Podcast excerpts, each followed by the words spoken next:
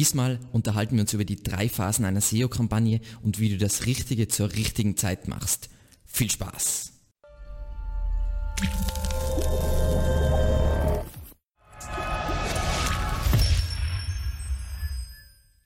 Bevor wir jetzt mit den Phasen einer SEO-Kampagne starten und uns ansehen, was du zu welchem Zeitpunkt machen solltest, kurz ein paar einleitende Worte.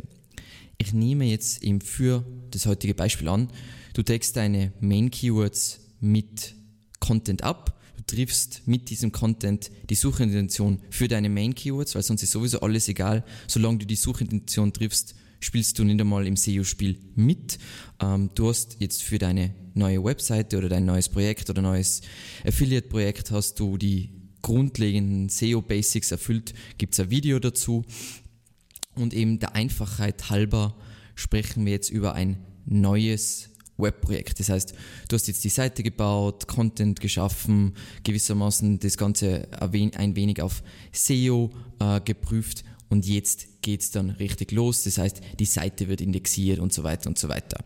Was jetzt wichtig ist zu verstehen, bei diesen drei Phasen, über die wir uns jetzt unterhalten, und zwar Honeymoon, Grind und Snowball, das gilt natürlich für das Projekt als Ganzes, aber auch für einzelne Keyword-Sets bzw. Webseiten-Teilbereiche. Das heißt, es kann sein, wenn du jetzt ähm, du hast ein Projekt zu einem bestimmten Thema und du fügst da jetzt neue Keywords dazu, dass du wieder so einen Prozess durchläufst, beziehungsweise wenn du einen neuen Teilbereich hinzufügst, wie jetzt zum Beispiel einen Ratgeber, dann kann es sein, dass du wieder diesen Prozess durchläufst.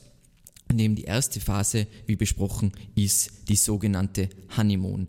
Und was ich da immer gern als Beispiel verwende, ist, hey, du fängst zum ersten Mal äh, ins Fitnessstudio zu gehen und du bist voll gehypt, so First Day of the Rest of my life, ich ändere mich jetzt und ich nehme jetzt ab oder werde voll, werd voll muskulös, whatever.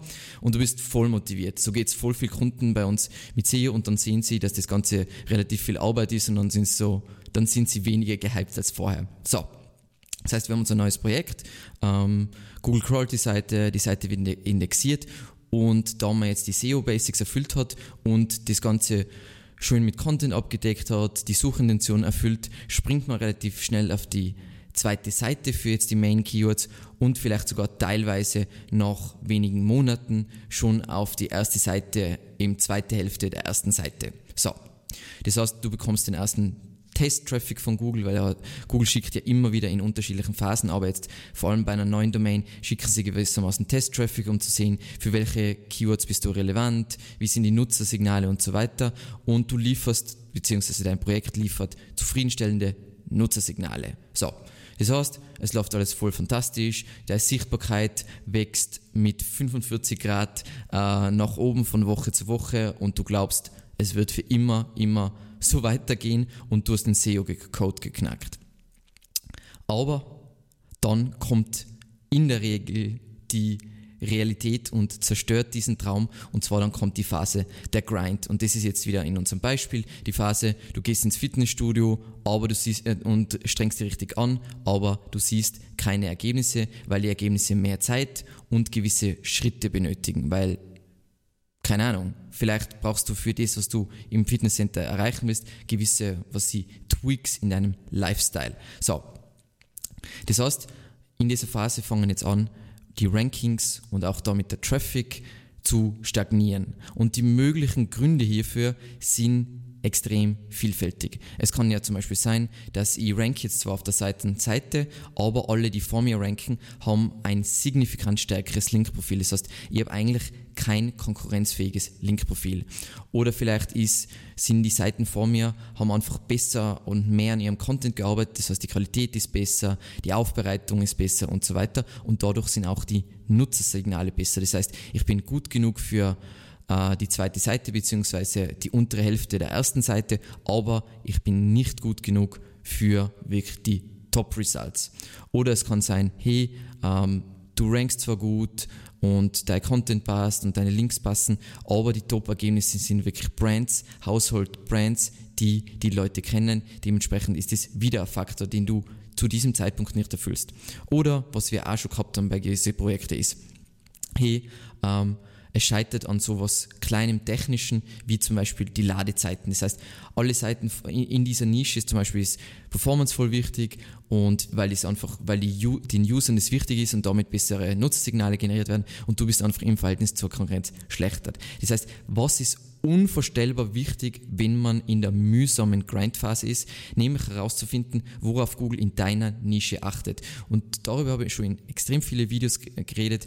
Es gibt nicht diese grundlegenden Ranking-Faktoren, die in jeder Nische gelten, sondern in jeder Nische ist es ja gewissermaßen, sind es andere Faktoren. Da gibt es dieses extrem coole Beispiel von diesen, diesem SEO, der was die Seite über Schönheitschirurgie gerankt hat mit äh, also es war Content auf der Seite, aber das war ein lateinischer Schnickschnack und es hat überhaupt keine Relevanz gehabt zu diesem Thema, weil er hat herausgefunden, in dieser Nische ist wichtig einen sauberen Google My Business Eintrag, Bewertungen und Citations. Und es gilt das für deine Webseite zu bestimmen. Und dementsprechend ist es äh, ganz, ganz, ganz, ganz, ganz, ganz wichtig, dass du zu deinen Keywords die Top-Ergebnisse dir anschaust, was haben die Gemeinsamkeiten? Und versuchst zu reverse engineeren, worauf Google in deiner Nische Wert legt. Was sie gutes Beispiel ist, in der SEO-Nische würde ich sagen, ist Content Length extrem wichtig, weil das ganz normal ist, dass alle super lange Texte haben und so weiter. Das heißt aber nicht, dass in jeder Nische ist Contentlänge so ein unglaublich wichtiger Faktor. Das heißt, Du willst jetzt herausfinden, was du in, Nische, in deiner Nische benötigst, um ganz nach vorne zu kommen und versuchen in der Grindphase dieses Problem gewissermaßen zu beheben. Und das kann natürlich ein schneller Fix sein, wie jetzt zum Beispiel Ladezeiten, oder es kann ein unglaublich mühsamer Faktor, wie zum Beispiel Brand sein. Und was sehr häufig in der Praxis leider passiert ist, wenn du die falschen Themen angehst, dann bleibst du stecken, wie es den meisten geht, weil, wie gesagt, die Top 4 haben das Problem gelöst, die anderen haben es alle letzten Endes aus meiner Sicht nicht gelöst. Und was da ganz klassisch ist, und was ich auch in die YouTube-Kommentare immer wieder sehe, hey, ähm, Alex, na, ähm, Backlinks sind immer so wichtig, nur noch Content, bla bla bla bla bla.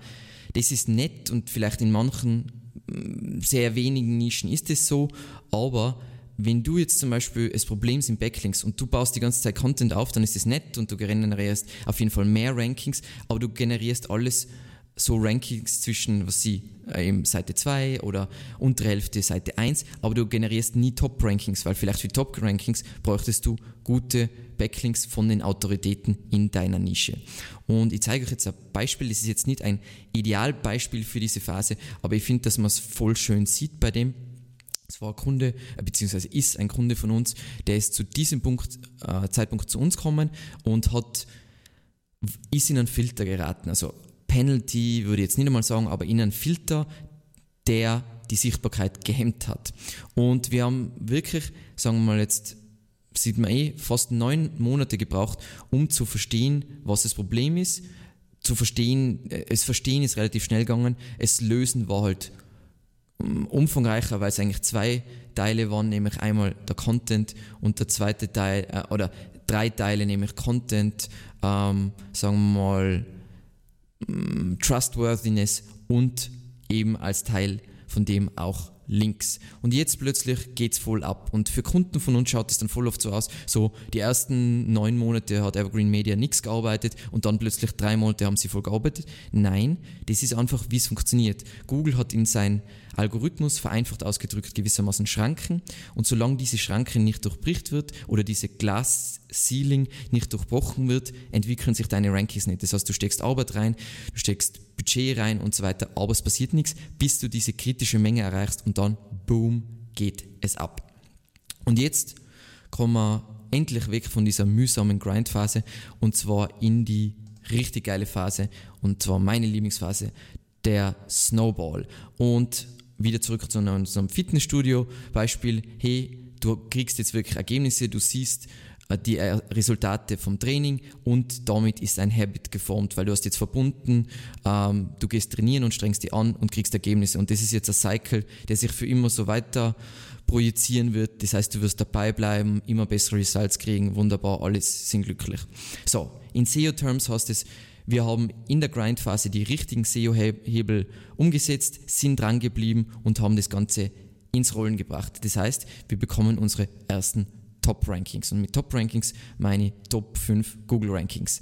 Ähm, von der Autorität her erfüllst du eben Googles Anforderungen für deine Nische. Das heißt nicht unbedingt, in der SEO-Nische ist wieder ein gutes Beispiel, in der SEO-Nische gibt es Agenturen, die haben Domain-Rating 70 und es gibt Agenturen, die haben Domain-Rating 40 und die alle können eigentlich in die Top 10 rein ranken.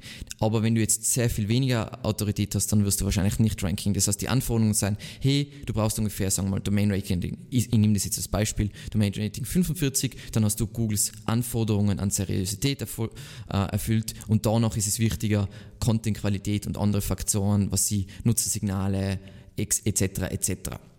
So, und ab diesem Punkt, wenn du jetzt ein konkurrenzfähiges äh, Linkprofil hast, beziehungsweise du hast die Anforderungen in Sachen Autorität für Google erfüllt, kannst du voll auf Content, Nutzerfahrung und Feinheiten gehen. Und mit Feinheiten meine ich vielleicht Usability Tweaking, alles, was halt die User Experience noch eine Spur genialer macht. Und Link Building, wenn du jetzt in einer, das liegt ein bisschen an der Nische, in der SEO-Nische, ab diesem Punkt geht Link-Building fast von selber, weil du, du rankst, Leute verweisen auf die, weil es ist immer, das ist ja das super Unfaire bei SEO, nämlich sobald du mal rankst für gewisse Begriffe, fangen Leute auf dich verweisen an, weil sie immer wieder Quellen brauchen und sie schauen sich an, wer rankt da und verweisen auf die, weil immer der Schluss ist, hey, wenn jemand dort rankt, dann muss diese Quelle ser seriös sein. Das heißt, ab einem gewissen Punkt in vielen Nischen, nicht in allen Nischen, geht Linkaufbau von selbst. Es gibt auch mühsame Nischen, in denen Linkaufbau immer gemacht werden muss und nicht von selber passiert. Also, dass man natürliche Backlinks kriegt. Und ich zeige euch jetzt Beispiele für diese Phase und was einfach in dieser Phase extrem wichtig ist, sagen wir mal, ab diesem Punkt haben wir wirklich den, den Snowball erreicht gehabt. In der, dieser Phase wird alles super easy. Das heißt, wenn du neue Keywords, mehr Keywords angehst, geht das auch ab. Also die rankst du dann auch schnell. Das heißt, es ist nicht immer, du startest wieder von Null für neue Keywords, außer du fängst halt an für Keywords, die was, sagen wir mal, weiter von deinem Thema entfernt sein, dann kann es eben sein, dass man wieder diese drei Phasen durchmacht, aber ansonsten geht es dann richtig ab. Und es ist jetzt, das Lustige ist, wir haben, das ist ein Kunde, den wir schon ewig haben, mit dem haben wir ungefähr wahrscheinlich hier angefangen, technische Probleme behoben, sehr viele Content-Probleme behoben, mühsam, mühsam, mühsam. Und jetzt plötzlich schaut es so aus, hey, jetzt arbeitet äh, Evergreen Media an der Seite, aber die Realität ist, wir haben immer gleich viel an der Seite gearbeitet, nur jetzt ist diese kritische Masse erreicht und jetzt geht es richtig ab. Oder ein Beispiel, was ich euch glaube ich schon öfter gezeigt habe, ist dieses, ist diese Seite ähm, auch wieder wir haben Autorität aufgebaut, gewissermaßen die kommerziellen Keywords abgedeckt und so weiter mit einem kleinen Budget. Und jetzt ab diesem Punkt, bam, alles klickt und plötzlich skaliert es extrem nach oben. Natürlich, ähm, das Ganze funktioniert umso besser, desto mehr Freiheiten bzw. mehr Einfluss du als, aus SEO-Sicht hast. Also ich habe euch eh schon Projekte von uns teilweise gezeigt, also Affiliate-Projekte, ähm, die jetzt Secret sein und ihr nicht kennt, aber wo es einfach so 45 Grad immer nach oben geht, weil wir gewissermaßen das komplette Projekt immer, äh, wir haben alles nur durch die SEO bestimmen lassen. Das heißt, wir haben nicht klar diese Phasen, wo wir Honeymoon, Grind und dann Snowball haben, sondern wir haben immer zu jeder Phase das Richtige gemacht und dementsprechend ist es auch immer gleichmäßig, gleichmäßig extrem schnell gewachsen. Das heißt, was ist jetzt, was ist jetzt das Learning aus dieser, aus diesen Phasen?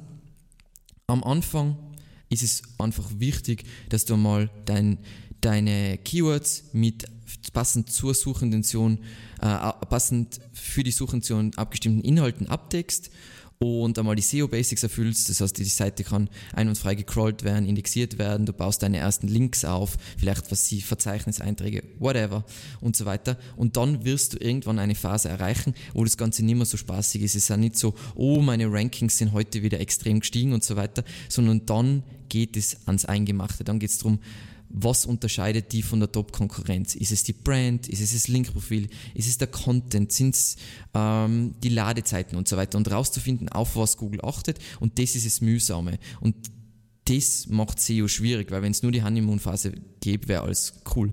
Das Coole ist aber, wenn man diesen Grind durch, sagen wir mal, das, den, diese Phase durchsteht, dann geht es richtig ab und es wird immer leichter, mehr zu ranken, weil du fängst einmal für deine Main-Keywords an zu ranken und für neue Keywords rankst du auch schneller und so weiter und so weiter.